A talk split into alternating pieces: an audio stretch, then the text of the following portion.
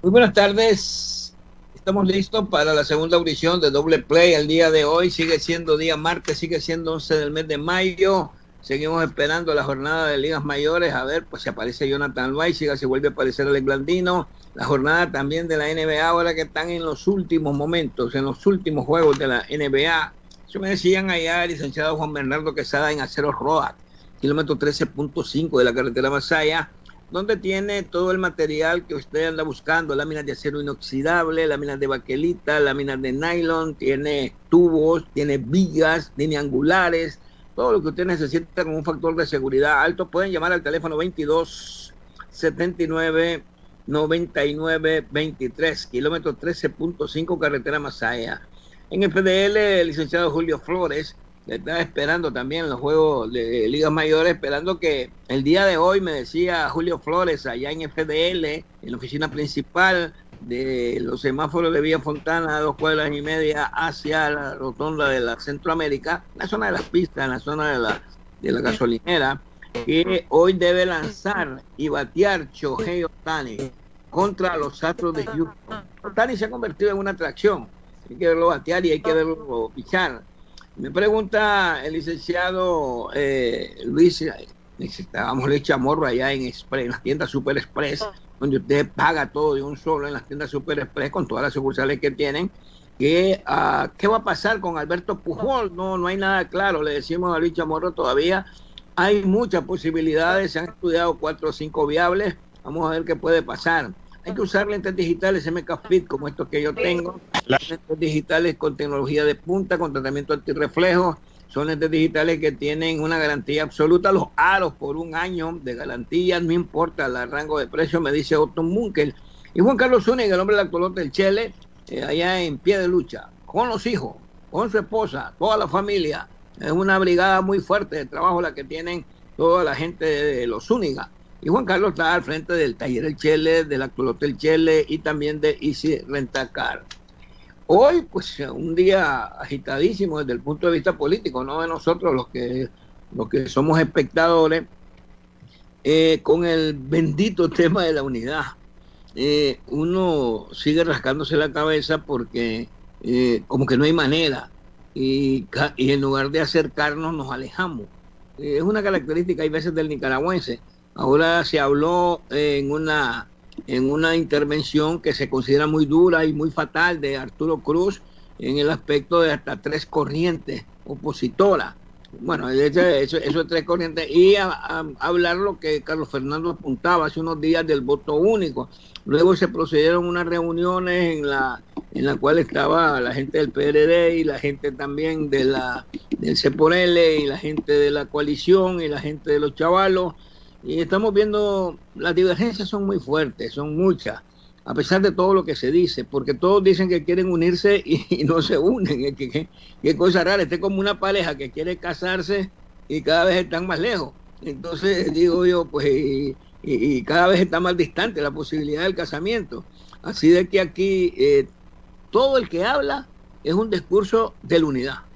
Incluso a pesar de lo de lo que dijo Arturo en la mañana, hubo un momento que dijo que, que sí, que él, que él confiaba en la unidad.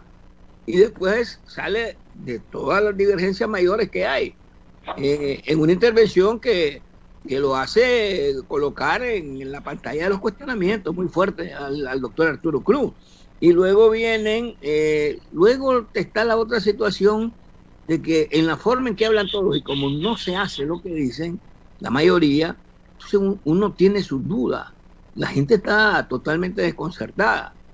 Y yo creo que algo que dijo, lo que fue hace rato esta mañana, eh, podría ser que finalmente, aunque no es lo correcto la relación con el 90, pero es que finalmente la, la gente va a escoger, pues, pero la gente tiene que escoger con alguna guía, porque la guía la puede dar el periodismo nicaragüense, el periodismo nicaragüense es muy fuerte en las redes sociales y tiene el diario La Prensa y tiene también el Canal 10 que deben de sumarse en una campaña para la orientación de la gente.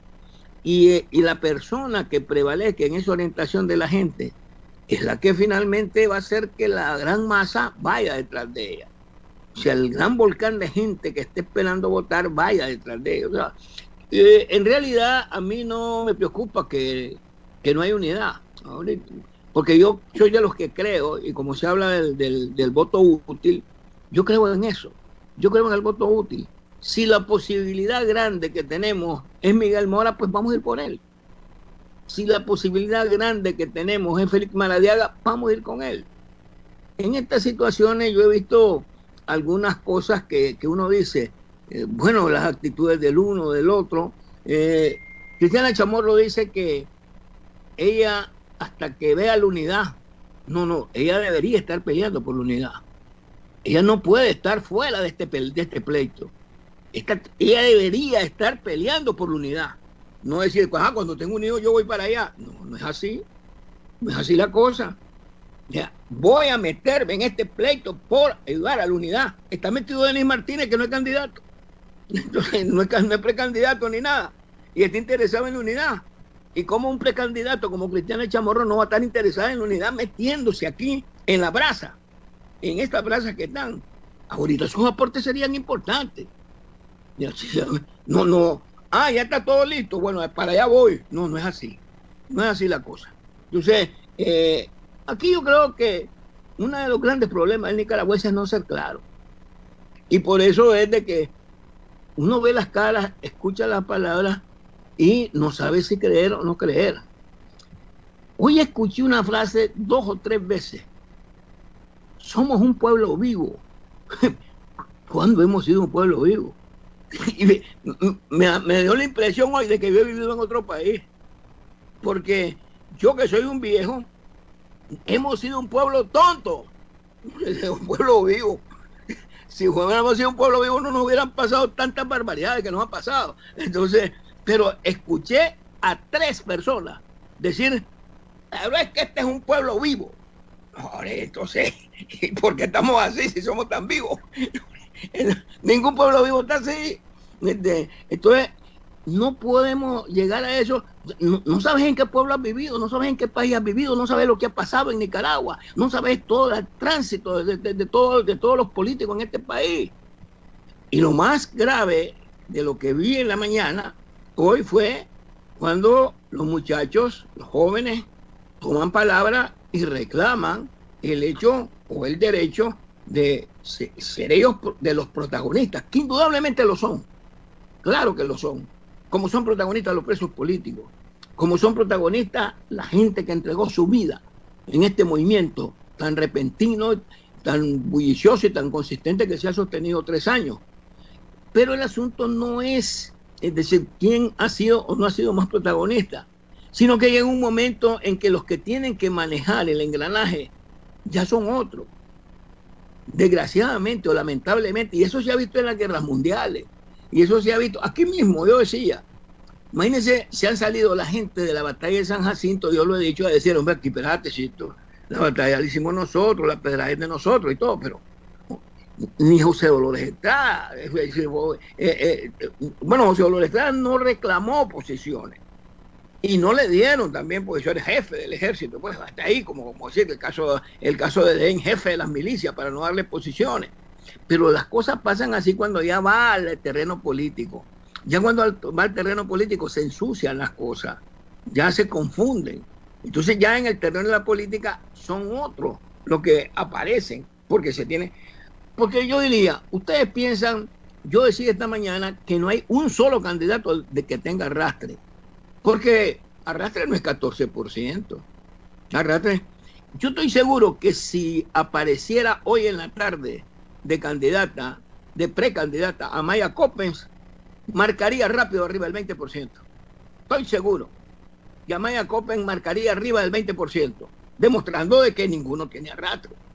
Y que apareció una muchacha y con lo que tiene de ella de carisma, con lo que tiene de historia, con lo que tiene de haberse mantenido apartada, también fue prisionera y también no ha sido alguien de pretensiones entonces la gente se volcaría con ella. Amaya no tendría rival en popularidad. no tendría rival a Maya Copen en popularidad y demostraría de que sí, eso es tener, digamos, respaldo popular, que es lo que no se tiene. Pero aquí todo el mundo habla como que, como que, bueno, ya prácticamente eh, fueran agüero o fueran alemán. Y cuando digo alemán digo porque es la última persona que yo he visto con un arrastre popular aquí en Nicaragua, el doctor Arnoldo Alemán. Ahí no hay ninguno con, la, con, con, el arrastre alemán. alemán era otra cosa. Alemán era un hombre de todos los caseríos, las casas, los, las cabeceras departamentales. Alemán fue otra cosa, fue ah, logró su liderazgo, malogró todo eso. Su capital político lo hizo Triza, sí, pero fue el último. Aquí ninguno tiene la estatura, ninguno. Hablo de la estatura de arrastre, porque digo es como, por ejemplo, en, el sector alemán ahora, porque está, está Angela Merkel, pero en el sector alemán, pues Hitler mostró lo que era ser un líder. Después de tener solo el 2%, el liderazgo se fue construyendo. Pero ese liderazgo que incluso después de la guerra, después del Tratado de Versalles, es Hitler el que se convierte en la figura cumbre de Alemania. Y no solamente por lo que se diga de asuntos autoritarios, sino por el asunto de respaldo del pueblo alemán. Y eso puede estar en los libros de historia, y eso está en toda la trayectoria que hay, lo que se puede ver. Ah, un malévolo, finalmente, sí. Dañino, sí, es cierto? Y tuvo el final que todos conocemos. Esa, es la situación. Pero aquí la lucha sigue. La lucha va a seguir y la gente, no se preocupe, la gente. Ustedes van a tener tiempo, los que van a votar. Ustedes van a tener tiempo de escoger. La verdadera unidad no la suelten ahí abajo. Ustedes son los que van a decidir. Voy por ese. Voy por esta persona. Y eso, hay tiempo ahí toda esta gente que persigue, me van a decir que no persiguen, este, no tienen intereses políticos, están en, en pleito las diputaciones. Yo todos los que veo en pantalla están buscando algo, para que estén claros. Todos los que veo en pantalla están buscando qué agarrar. Una diputación, un ministerio, no, ahí no está, ahí no está nadie. Mire, es falso que digan que se están matando por Nicaragua porque no han demostrado eso. Ni siquiera en lo más fácil, quitarse que, yo, ah, yo quiero a Nicaragua, me quito. No, ni siquiera, ni siquiera pueden quitarse del escenario demostrando que tienen un amor a Nicaragua, apartarse, apartarse. Ni eso lo han demostrado. O sea que no es cierto que le tienen amor a Nicaragua. Un y trece minutos. buenas, buenas tardes, Edgar. Este, Miguel yo me decepcioné con Arturo Cruz, lo que dijo. De ahí, vean en el canal 10, Arturo Cruz, ahí está claro. A tres bandas, dice el hombre, y un voto útil, y que ellos van a ganar, y que este del otro grupo no son confiables. Foul tras foul. Hoy, fatal, fatal, pero, pero ¿cómo? Mira, pero, mira, antes de entrar en deporte, hoy, ¿vos te acordás aquella aquella conferencia de prensa de la embajadora de Estados Unidos Laura Dogu, ¿te acordás que todo el mundo salió erizo antes del 18 de abril? Y está, está vigente todo lo que dijo. Meses antes. Ahí acusó al sector privado, acusó a los partidos políticos, acusó a la sociedad civil, ¿te acordás? Fue como una premonición de lo que venía. Hoy la sacó alguien y todo lo que dijo está vigente. Antes del 18 de abril, ¿quiénes son los culpables? ¿Quiénes los que, los que cargan con la mayor responsabilidad de todo lo en lo que se ha convertido este país? Vayan a ver eso que dijo la ex embajadora Laura Dogu y eso estaba claro. Incluso en ese momento cuando todo el mundo decía que estábamos saboreando leche y miel en Nicaragua, en ese momento, cuando todo el mundo estaba embelesado por todos los beneficios económicos que estaban dejando. Pero bueno, eh, hay dos versiones sobre la solo quiero decirle a la gente que como decimos en el lenguaje popular, no se aflija, no se aflijan. Iba a decir otra palabra, no se aflijan. Ustedes van a decidir, ustedes van a decidir, o sea, ustedes van a hacer la selección correcta cuando vean y decidan este es. Y se necesita, Miguel, el apoyo de la prensa general, la orientación del periodismo, para decir este es el prójimo, este es el prójimo. Y ya está. Esto, todos estos van a ser, uh, bueno, si es uno de ellos, pues ni modo, vamos detrás de él, ¿no? pero sí Es la gente la que va a decidir. Esto no, esto, esto que están saliendo ahí no los tomen en serio, a ninguno. Eh, volvamos.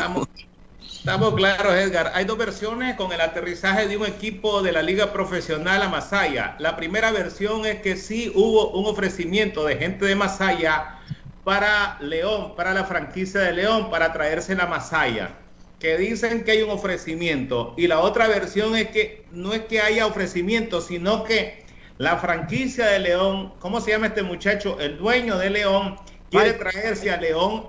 ¿ah? Michael Pérez. Si quiere traerse a León a Masaya.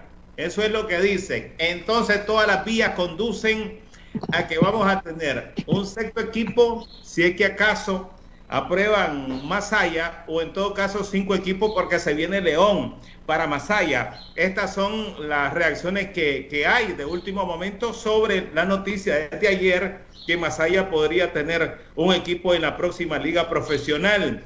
Hoy se informa que la pelea tan esperada de peso completo entre Anthony Joshua y Tyson Fury se va a celebrar en agosto en Arabia Saudita. Lo dio a conocer el promotor Eddie Herz y está, parece bajo control, ya firmado los documentos para que Tyson Fury, que llegó con una camisa muy vistosa a la pelea del Canelo y, Billy Joe Sounder, haciéndole barra a Sounder. Entonces ahora expondrá sus títulos ante Anthony Joshua en una pelea de unificación que sería muy interesante, por supuesto, para el mundo del boxeo. Al final del programa, en la mañana les dijimos que el nicaragüense Ismael Munguía se fue de 3-2, se lo repetimos, con un robo de base que fue robo al home play. En la victoria de su equipo o en la derrota de su equipo 6 a 2. El Pinolero está en clase A fuerte en la organización de los gigantes y tiene promedio de 429 puntos en estos momentos en la, en la liga. En la temporada que apenas para él va de cuatro partidos un alto averaje y bateando muy bien el despegue del nicaragüense. Elmer Reyes jugará en la Liga Independiente del Sur Atlántico en Estados Unidos con el West Virginia. Creo que es la segunda vez que Elmer estará en una liga independiente. No va con la selección de béisbol, a él no lo convocaron, lo dejaron fuera y tampoco se arregló aquí con algún equipo para el Pomares. Trató en México y tampoco consiguió espacio, por lo tanto será en una liga independiente. Lástima, ¿verdad? Se va a quedar con el recuerdo de la posibilidad que tuvo el Berreyes de llegar a Grandes Ligas, que ya sabemos en qué desencadenó su problema con los Bravos de Atlanta. No entendiendo el mensaje sobre lo que uno en realidad quiere plantear sobre jugadores así como eh, Ismael Munguía, que eh, han tenido una promoción, yo no dudo que tenga calidad, pero su promoción ha sido eh, hasta cierto punto limitada y ha tenido buenos números. Si él fuera un dominicano o él fuera un gringo, estaría en otro nivel. De eso no me cabe la menor duda. Que si hay racismo o no hay racismo en el béisbol todavía, pues uno dice, el muchacho ha hecho mérito, ha conseguido algunos, algunos perfiles importantes en su promoción como pelotero, pero, pero se, no avanza, no avanza y no es por su culpa eh, creo que hay números de él que pesan. Particularmente, yo siempre he creído que, que cuando tenés una valoración alta, por ejemplo, cuando a Cheslor, Cheslor pudo no haber tenido esos números en las ligas menores, en la clase A, y su ascenso era porque había una valoración de previo con él. Eh, yo, yo, los invito a que ustedes revisen los números de Cheslor en, en los equipos primeros de los Royals de Kansas City y no eran nada del otro mundo, como, pero, pero su ascenso era, era de seguir, de seguir, de, de ser promovido con poco, o sea, no con mediocridad, obviamente, pero sí con poco. Entonces yo creo que Ismael Munguía le sigue afectando el hecho de tener un, un, empuje un poquito más, más alto. Imagínense, batiendo sobre 400 en este arranque en que los equipos están, eh, solo los Dodgers subieron a cuatro prospectos de su top 10 eh, varios equipos han hecho eso, varios equipos están haciendo los sacrificios con sus jugadores veteranos, ya no, ya no están corriendo riesgo con sus jugadores veteranos, vean lo de Pujols, pues que, que uno dice, este, todavía que, quedan algunos cartuchos en él, pero el equipo ya no va a tener paciencia con Pujols. Entonces, en una etapa en la que ya Munguía no es un chavalito, pues no es un niño tierno, eh, en el sentido beisbolero. Y, y yo creo que una oportunidad sería valiosa para él es valioso también que visiten en Provisa, su seguridad asegurada. Ahí encuentra usted, eh, son del grupo N, eh, que tiene la vigilancia física con Emprovisa, tiene la vigilancia electrónica con Network y tiene también la, capacitación para toda la vigilancia del país, que es en ProCap. Nos pueden visitar ahí de Plaza Julio Martínez, 75 varas arriba. Y decirles también que Reinar S.A. tiene renta de equipos para la construcción, tiene esa arquitectura industrial para que hagan también su visita ahí en Reinar S.A.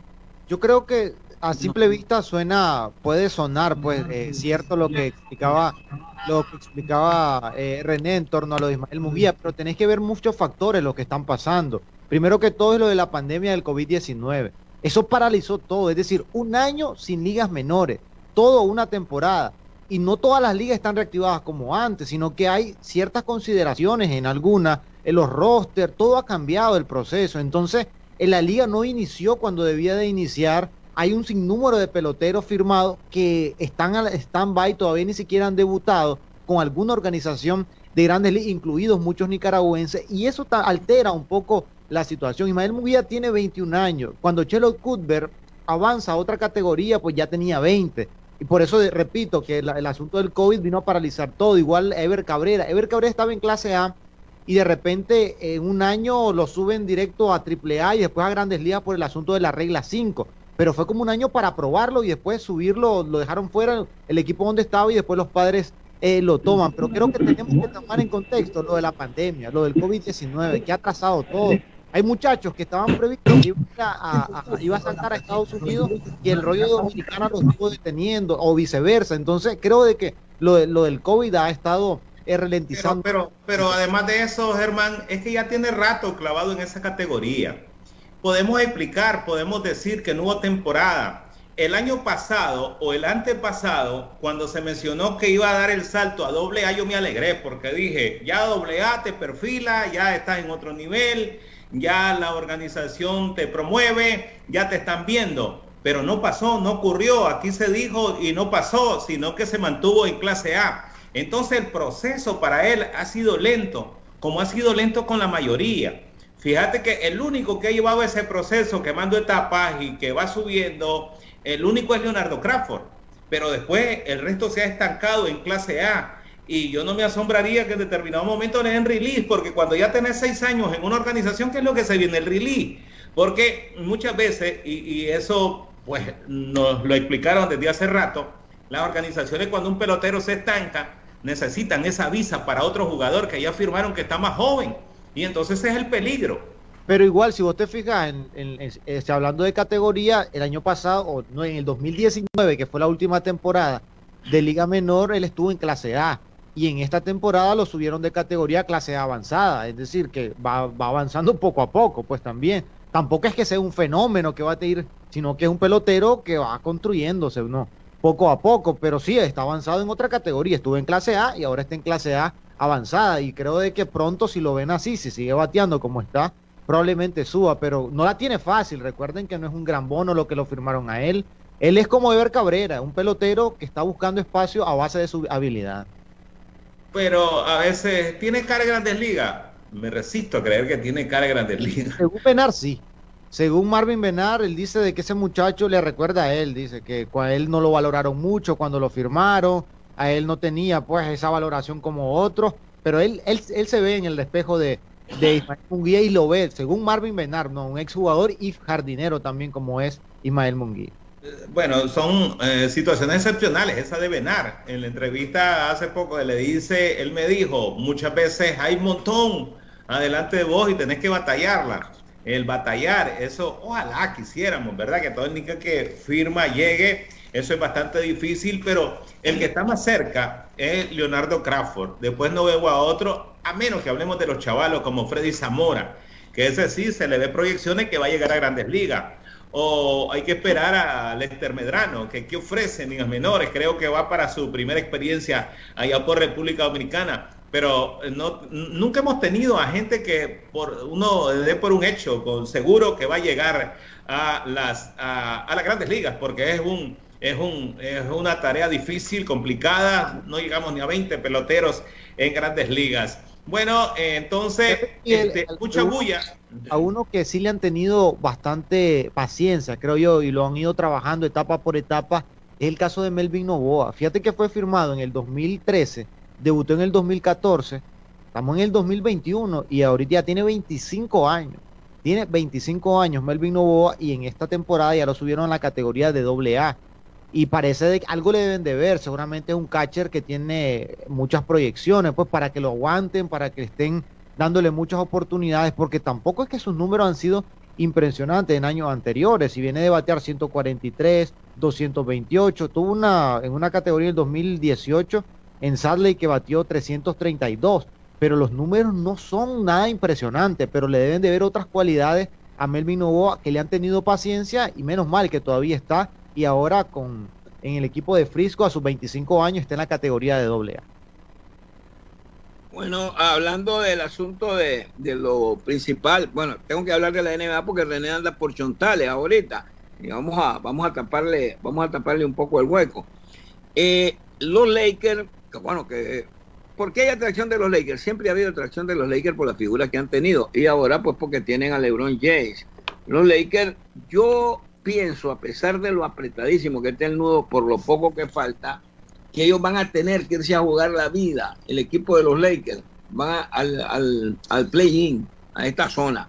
En estos momentos el equipo de los Lakers de Los, de los Ángeles está a juego y medio de los de Portland. Portland está en sexto lugar y los Lakers están séptimo. La única forma que vos no vayas a rifarte con alguien es que quedes en seis primero. Antes eran ocho y yo no me percaté a tiempo de la variante de este año que eran diez y que los seis primeros estaban seguros. El séptimo ya no está seguro. Pero, y René lo explicó bien a tiempo, los equipos que queden 7, 8 y 9, perdón, 7, 8, 9 y 10, tienen esta eliminatoria.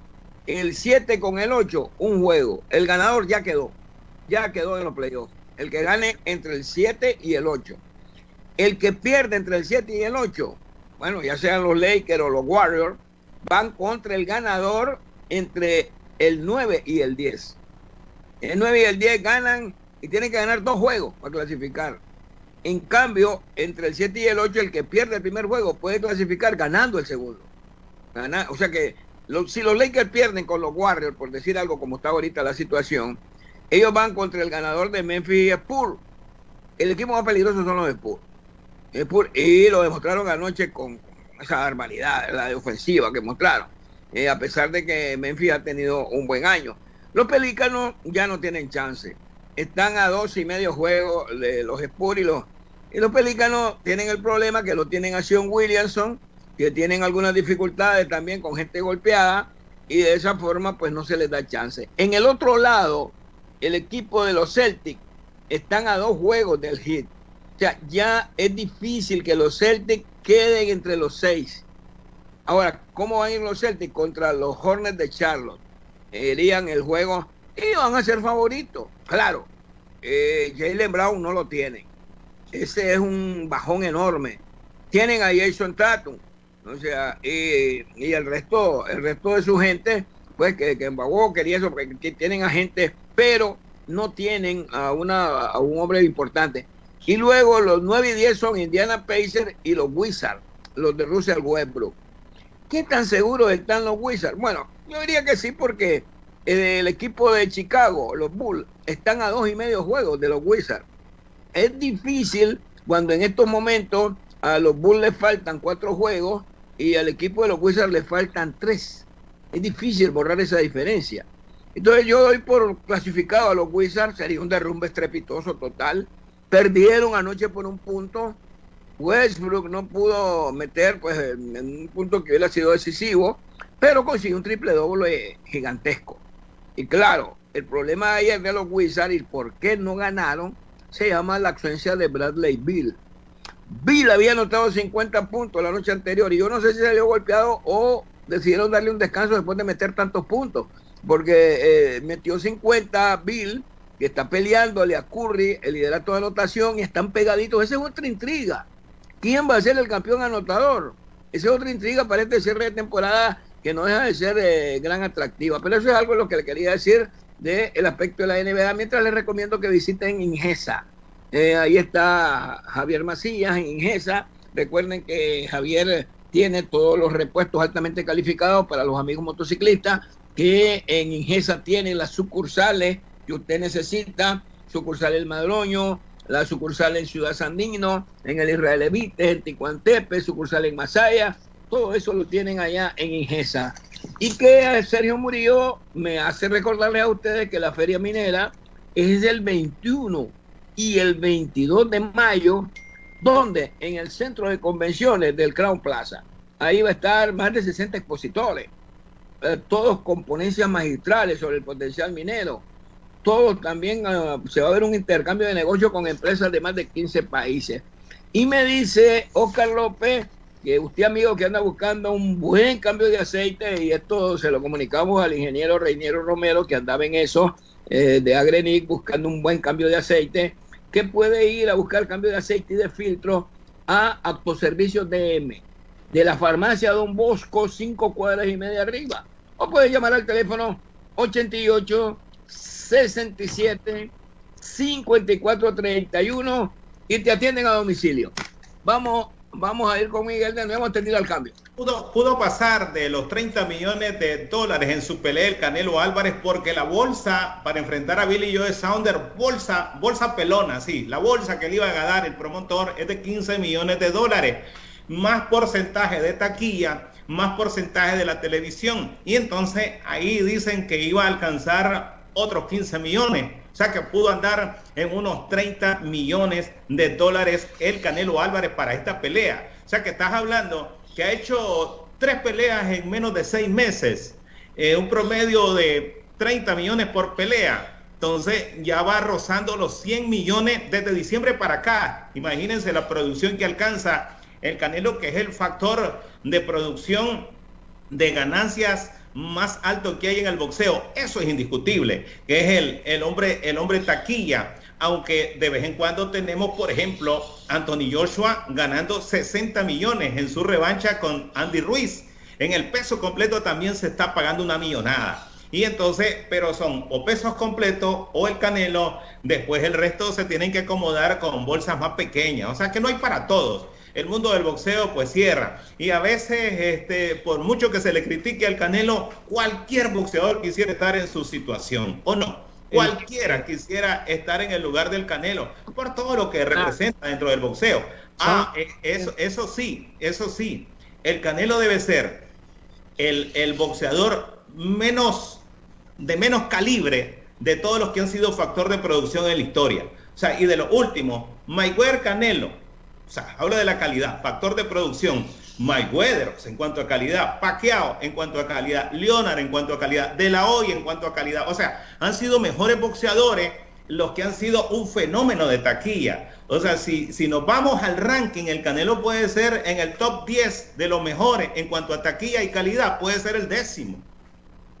Eh, Sounder ganó 8 millones de dólares. El problema está, aunque todavía es muy prematuro, hay algunas opiniones eh, que probablemente no vuelva a pelear por el asunto de la fractura, que es muy grave. Entonces se le puede volver a desprender, se le puede dañar. Entonces, peleó, decirle que peleó Leonard con desprendimiento de retina. O sea, o sea se, le dijeron que cuidado y, pelea brava tuvo Leonard después del desprendimiento de retina. Eso suele, pasar, obviamente las recomendaciones médicas son esas, aparecen en un principio, pero hay que ver cómo evoluciona. Entonces, y como los boxeadores a veces despilfarran el dinero, 8 millones decirle también que peleó al líder desde el primer round con fractura en la mandíbula. bueno, no hay que ir tan largo. Oscar Valdés, el que noqueó a Miguel Berchel, también hizo una pelea con fractura de mandíbula y por eso tuvo que cambiar su estilo de pelea, porque era un fajador natural. Entonces mm. tuvo que convertirse en un peleador un poco más elusivo por el asunto de no podía arriesgarse tanto con la fractura eh, de la mandíbula. El problema le decía que los boxeadores, cuando uno dice ganaste 8 millones. Ah, sí, tenés razón. Pero cuando sos boxeador y estás acostumbrado a despilfarrar el dinero, como el caso, no de todos, pero de algunos, entonces eso no es sinónimo de garantía, pues, al menos en el retiro. La mayoría, yo recuerdo que estábamos en una taquería popular con Fernando Gómez y Toño Hernández. Y en el bar, en la, en la, en la barra, llamémosle así, este, está alguien que bastante deteriorado, bastante picado, y, y me dice, mira, mantequilla Nápoles, mantequilla Nápoles, ex campeón mundial y el ganador de, de plata en aquellos tiempos, pero a la música mantequilla. Y yo vine a hacer un, yo vine a hacer un artículo sobre que, que le titulé que si el dinero ganado en el boxeo era dinero maldito. No sé si ya Miguel andaba siguiendo esa, esa huella, pero, eh, pero en aquel tiempo, ahora no, la cantidad de dinero, la cantidad de dinero que se ganan ahora son eh, exageradas. Pero en Cuesta aquel tiempo, boxeador- cuesta que un boxeador quiebre, pero nosotros tenemos el espejo de Ricardo Mayorga. Porque aunque Mayorga no ganó lo que han ganado todas estas grandes figuras, pero sí fue suficiente dinero para que pudiera Mayor- vivir, vivir. O sea, Mayorga este, Mira, aquí eh, Germán le ha estado sacando la cuenta de las bolsas a, a- a el chocolate y hace poco el conteo era de 2 y hasta de 3 millones. Seguro Mayorga pasó esa cifra. Sí, Ya, sí, eh, sí. pasó los cuatro. ¿Ah? Ya pasó los 4 millones, chocolate. Los- pero, pero, pero ¿en cuánto tiempo? Ya lleva, eh, el chocolate lleva 13 años, 13 años. Mayorga, esa plata se la ganó. ¿Y dónde está esa plata? O sea, no hay. ¿Verdad? Este, cualquiera pone como ejemplo, el más grande ejemplo es Tyson, pues se voló 200 millones. Eh, los boxeadores así son, pero cuesta, por ejemplo, que, digamos, Oscar de la Hoya está en la quiebra, cuesta escuchar eso. Sí, sí, Ahí está sí. Tito Trinidad, pero Tito no ganó lo de la olla. Tito Bueno. Trinidad se metió a- con unos inversionistas que le dieron vuelta, le, le, le- pues, le estafaron todo. Sí, fíjate que aquí mismo vos ves lo- los peloteros eh, y digamos, lo, lo de Denis en su momento ganó hasta el máximo salario de los indios de Cleveland. Pero cuando llega Padilla ya es otra la dimensión. Ya Padilla te gana 13 millones en un año. Que yo dije, no existe trabajador nicaragüense en el mundo que gane lo de Padilla. Trabajador nicaragüense en ninguna parte del mundo, ni en Golestrín, ni en nada, como salario. O sea, como salario. 13 millones. 13 millones. De poder poner ahí al graduado en Harvard, a todos los graduados en Yale, en Oxford, y no iban a ganar 13 millones de salario, de salario. La Eh, diferencia es brutal porque Denis en toda su carrera, con todo y los triunfos que consiguió, con todo y la grandeza de él, él ganó 27 millones de dólares en toda su carrera, ganando más los últimos años, curiosamente, no en su época de esplendor, Sí. asunto salarial. Y Padilla ganó 51 millones de dólares, es decir, la diferencia es eh, abrumadora. Yo decía también lo del boxeo y el caso... Eh, eh, eh, Germán, si la- el salario de Denis como novato eran 45 mil dólares, hoy son medio millón prácticamente. Este año Jonathan está ganando 596 mil dólares. El salario novato de Denis lo, lo mandaba a la pulpería a firmar sus vales. El, yo recuerdo, en, en- a diferencia, sucede también cuando tenés muchos nombres en esto del boxeo, cuando cae en la ruina Tyson, Tyson se recupera por el nombre, soy Tyson, y puede conseguir una recuperación. Cuando, guardando la distancia, pero con el peso que tenía Alexi, Alexi igual, cuando Alexi cayó en, una situación económica difícil, por el peso del nombre de Alexi Argüello, se pudo recuperar. En el caso de Mayorga, no sé hasta qué punto lo va a poder hacer, porque Mayorga se sigue destruyendo, se sigue destruyendo a un punto que yo creo que toca fondo y seguís todavía haciendo hueco. Entonces, no sé si le va a dar todavía el tiempo para recuperarse. Aunque tiene nombre, tiene gente que le puede ayudar y hay que ver si sale de esta. La última vez eh, decía Luis León, que fue uno de sus entrenadores, que ningún familiar de Ricardo Mayorga se puede quejar, dice. Mayorga le dio carro a los primos, a los sobrinos. Prácticamente era solo ser familiar de Ricardo Mayorga y te daba. Si hay algo que tenía Mayorga, dice, es que compartió el dinero con su, se lo gastó con toda su familia. Mejor cliente del actual del Chele. Ahí está otro, otro argumento, otra prueba de lo cual Mayorga le regalaba carros a todo, toda su familia. Ahora, el que, el que sí, bueno, no sé cómo manejó su dinero, no fue una gran cosa, pero el, el caso de Rosendo, pues digo, fue una gran cosa, pero no fue una gran cosa para los salarios de hoy. Rosendo peleando en estos tiempos, pues tendría, que con la, con la clase de peleador que fue, pues tendría unos grandes salarios. Pero es que el, el, el dinero se ve. O sea, eh, diga, primero pues que cambias tu vida, ya tienes que tener tener que tener una manera de vivir de, otra forma. Pero, ahora, las dos grandes bolsas de él fueron las dos de, la, la, solo una, la de Finito, porque la de segundo, como perdió en la báscula, pues eh, cambiaron, ¿no? ¿te acordás, Miguel, que cambió el, concepto económico? de la, lo de ah. Rosendo, cuando Rosendo, hace varios años, cuando él monta la promotora, él dijo de que él empezó prácticamente de cero nuevamente, porque quedó sin nada. Él anduvo como entrenando a Ricardo Mayorga, él anduvo como entrenador, después recuerden que vino y quiso hacer una pelea, hizo la pelea contra James Samson y al final terminó descalificado. Pero él empezó de cero y ahora pues que tiene su promotora y eh, poco a poco ha podido, pues ya tiene su casa, tiene sus eh, materiales, sus cosas materiales, su camioneta, todo lo, que necesita, pero él empezó otra vez de cero. ¿Y cómo es el béisbol actual que te da para ahorrar? Por ejemplo, JC Ramírez, que estuvo en grandes ligas como tal, pues él le ha acumulado en total 4 millones 300 mil dólares. Hay que quitarle impuestos y todo, pero podemos decir que JC Ramírez es un pelotero eh, millonario. Wilton López es otro de los peloteros que eh, consiguió algo de dinero sin tener un gran nombre y pasó del 2009 al 2014 en grandes ligas. Y Wilton López en total consiguió 5.3 millones de dólares. Es decir, Jaycee 4.3, Wilton 5.3 y Erasmo Ramírez que lo supera a ellos dos. Entonces, el béisbol hay una diferencia enorme si lo comparamos con otros deportes. Me dicen de que, claro, pues no todo el mundo está pendiente de oír el mismo programa en la mañana o en la tarde, aunque sean programas diferentes. Pero alguien que me llamaba que si habíamos hablado del récord de Russell Westbrook, yo le decía que en la mañana hablamos lo suficiente del récord de Westbrook, pero lógicamente, pues se podemos darle la información de nuevo, no hay problema. Westbrook quebró la marca de Oscar Robertson, o sea, 182 triple doble. Eh, es un récord que tenía 47 años. El, triple doble de Westbrook ayer fue 28 puntos, 13 rebotes y 21 asistencias. Hace poco él hizo un triple doble con 20 rebotes y más de 20 asistencias, lo cual es asombroso porque solamente buscan dos hombres en la historia que han hecho eso. Eh, falló el tiro de tres que ganaba el juego. ¿Cómo, es de injusta, cómo es de cruel a veces el deporte. Hiciste un partidazo, un partidazo, pero, pero falló el tiro, falló, el tiro que ganaba el juego. Y entonces la gente te dice, si él ha metido, se les olvida que no jugó Billy que, y que Westbrook cayó con, que cargó con todo el equipo. Ahora, Westbrook tiene este año 36 triples dobles. No, no va a tumbar su marca porque ya no, ya, no tiene tiempo. No sé si, creo que es, es de más de 40, ¿verdad? Los, los triples dobles de Westbrook en una, en una temporada.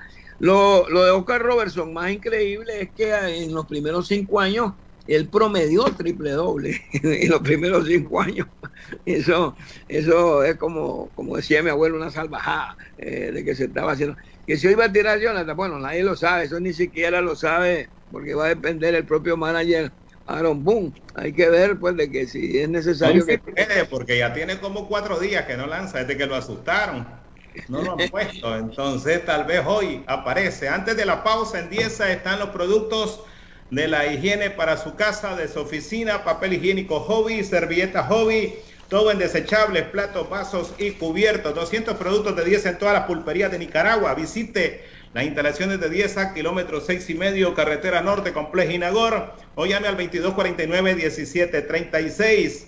Clinical Cut de Pintura Sur, la pintura antibacterial que protege a su familia porque elimina hongos, levaduras y bacterias. Clinical Cut en las tiendas Sur Color, nos informa el ingeniero Jerep Saen. Vamos a la pausa, es la una de la tarde con 44 minutos.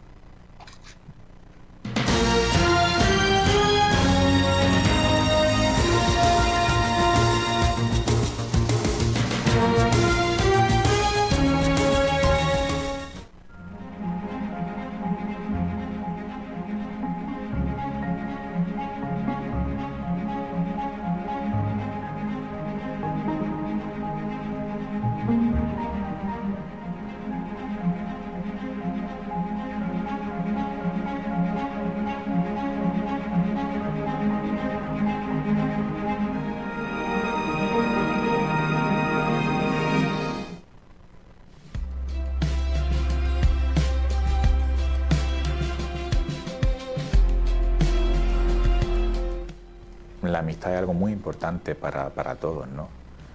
En cierto modo, es una manera de, vivir la gratuidad del amor. La verdadera amistad es la que se siente cuando la otra persona eh, te da cosas sin que, sin que tú le devuelvas nada, ¿no? Entonces tú, tú, tú recibes y, no, hay, no hay nada material de, moneda de, intercambio, ¿no? Entonces esa experiencia es fundamental para que, para que uno se sienta bien, se sienta querido y también una experiencia de gracia que te ayuda a abrirte al amor de Dios. Y lo que sí es importante es cultivar esa amistad. Eh, pues no hablando de, de cosas superfluas, sino profundizando, compartiendo lo que a uno le preocupa, escuchando al otro, es muy posible la amistad.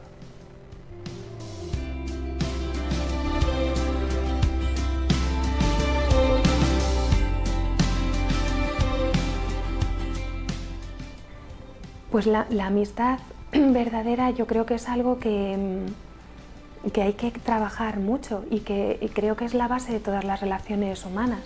Eh, la amistad verdadera es, sin duda, pues eh, quererse, cuidarse, la confianza, donde se establecen las relaciones de fidelidad, la lealtad. Mm, y es verdadera en cuanto que se vive todo eso, en cuanto que también hay perdón, ¿no? acogida del otro. Yo creo que hoy en día es la amistad verdadera un pilar fundamental para, para establecer buenas relaciones con los demás. Y sí que creo que es posible. Lo que pasa es que yo creo que muchas veces nos cuesta mostrarnos como somos, porque tenemos mucho miedo a lo que el otro va a decir, a lo que el otro va a pensar de mí. Mm, entonces yo creo que eso como que a veces dificulta que establezcamos buenas relaciones de amistad con los demás, ¿no? Pero yo creo que sí que es posible.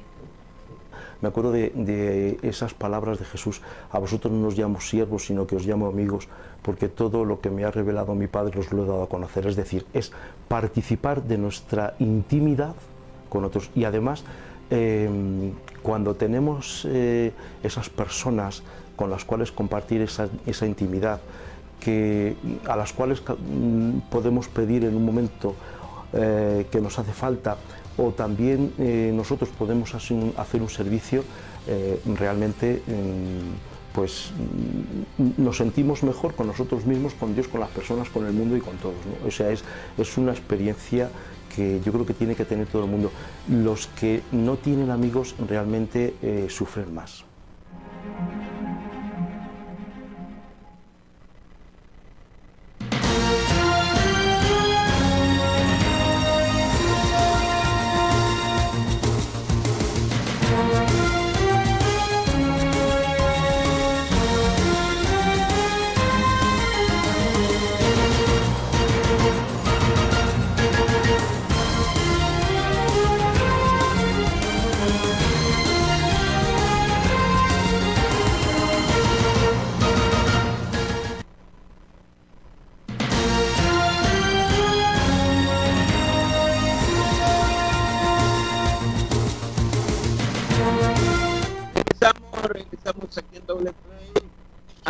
Allá en el noveno piso de la Torre Pela. Siempre se siente alto, Ariel. Hombre, es un sueño. Yo nunca soñé trabajar en el noveno piso de algo, a menos que de albañil. electricista, de electricista, limpiando persiana, pero con oficina y todo, como la que tiene Ariel ahí en el noveno piso, o la que tiene Alfredo Artile allá en el sexto piso, en KPMG, esa empresa de asesoría financiera pues ellos están eh, pendientes porque estaban viendo las luchas que hay, cómo está, eh, Miguel, cómo está diversificado la, gente de los mejores bateadores del Pomare. Los mejores bateadores del Pomare, solo dos equipos tienen a dos hombres entre los 12, entre los 12 mejores. Hay momentos en que hay equipos que destacaban, digamos, el equipo de Matagalpa tiene a dos hombres, que es este Ariel Rayo y Jairo Mairena. Nueva Segovia tiene a dos que es Justo Rivas y Ramón Flores. Y de ahí no hay otro equipo que tenga dos. Los Dantos tienen uno, que es Ofilio. El Boer tiene uno, que es Montiel. La Costa tiene uno, que es Brito. De Montialto es el único del Rivas, equipo. Estelí tiene a Jaxel Mayelena. Y el León tiene al líder, que es Manuel Mesa. León, sí, están distribuidos. Jimmy González, ¿qué está haciendo? Jimmy González es bateador de 400 y hay solamente cuatro bateadores de 400 puntos hasta ahorita. Veremos un bateador de 400 este año. Podría ser, ¿ah? Pues podría ser, porque el líder, bueno, los que están, los que la están peleando, que es Mesa, es Ofilio y también eh, Rafael Estrada, que son los que tienen el promedio más alto, en estos momentos están, están con un promedio. Acordate que, acordate que faltan sesenta y pico de juegos, Edgar, todavía. O sea, es un campeonato largo. O sea, sí, es un campeonato largo. Estás hablando de que, de que lo, lo promedio, el de mesa, de 437, que es el líder. Después está Ofilio con 425. Estrada tiene 423. Esos son los tres máximos promedios. Ahora. Noticia, Miguel. Vas a ver en el estadio la final del, del Pomare. No, la liga profesional, la liga profesional. Ya, ya se te va a levantar. Va a ser, va a ser, va a ser la primera disposición. Ve, no es broma, pero con esto que vos has agarrado en las redes sociales, me dice, me escribió alguien hace como una semana y yo te lo iba a decir, Miguel Mendoza dice, para ministro de deporte. le digo yo, Miguel, no, le digo, ese es, vengativo y no va a dejar piedra sobre piedra ahí. Le digo, mi primera disposición sería una lista de 100 cronistas que no pueden entrar al estadio. No, tu primera disposición es quitarte tu propia... Tu Lo primero que haría, mira, lo primero que haría si soy ministro de deporte, le quito el presupuesto a la ACDNS. Que se vaya Moisés Ábalos a buscar cómo trabajar para viajar. no, pero le digo, es que eso me lo que yo, yo le voy a decir, se me olvidó, pero ahorita que estaba hablando me recordé eso. ¿Te imaginas yo, te imaginas yo el 11 de enero? Este, Miguel, vos y Marlon forman una buena fórmula. Edgar, ¿te imaginas yo el 11 de enero corriendo a Carlos Reyes del IND? No fregue, eso sería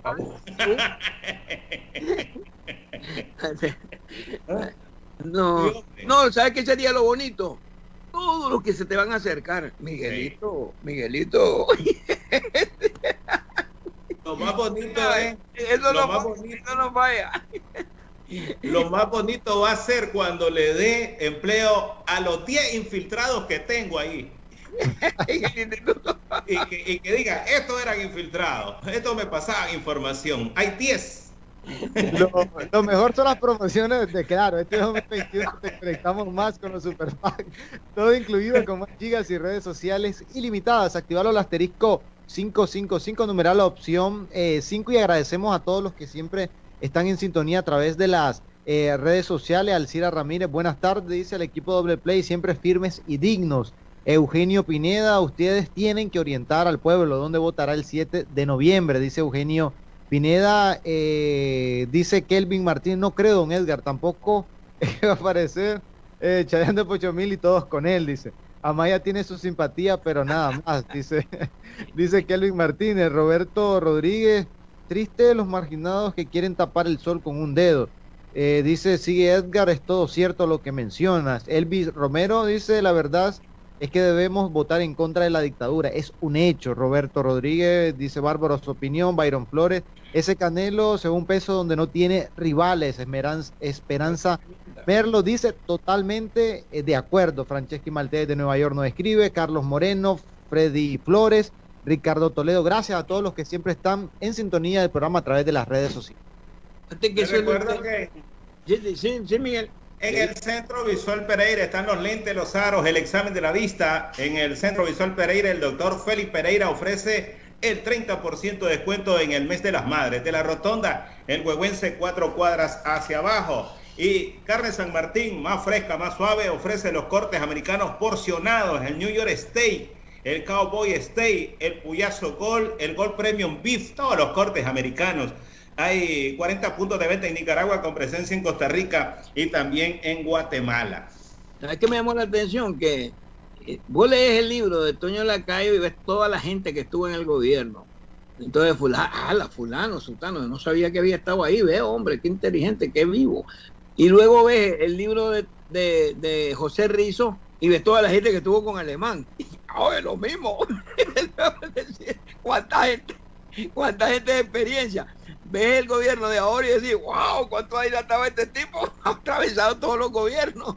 Entonces, no, pero, pero es, interesante porque son libros que están hechos ahí, hechos, ¿verdad? Y están, fulano está en tal puesto, el mismo, pues ¿cómo es posible? ¿Cómo es más versátil? Pero entonces, hay demasiada gente versátil, demasiado sinvergüenza, ¿no? Lo que.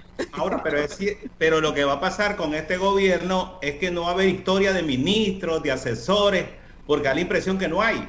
Serio, o sea, no hay ministros, no hay asesores, no hay directores. Una racha, un montón de gente.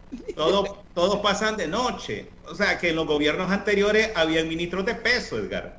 En los gobiernos anteriores, gente, pues, no solamente, eh, sino con presencia. Ahora, un ministro importante, un ministro importante, ¿quién es?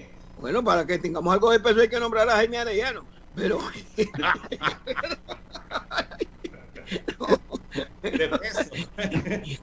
El problema, Jaime, es que si, es candidato no hay pancarta lo suficientemente grande para, la, para la propaganda.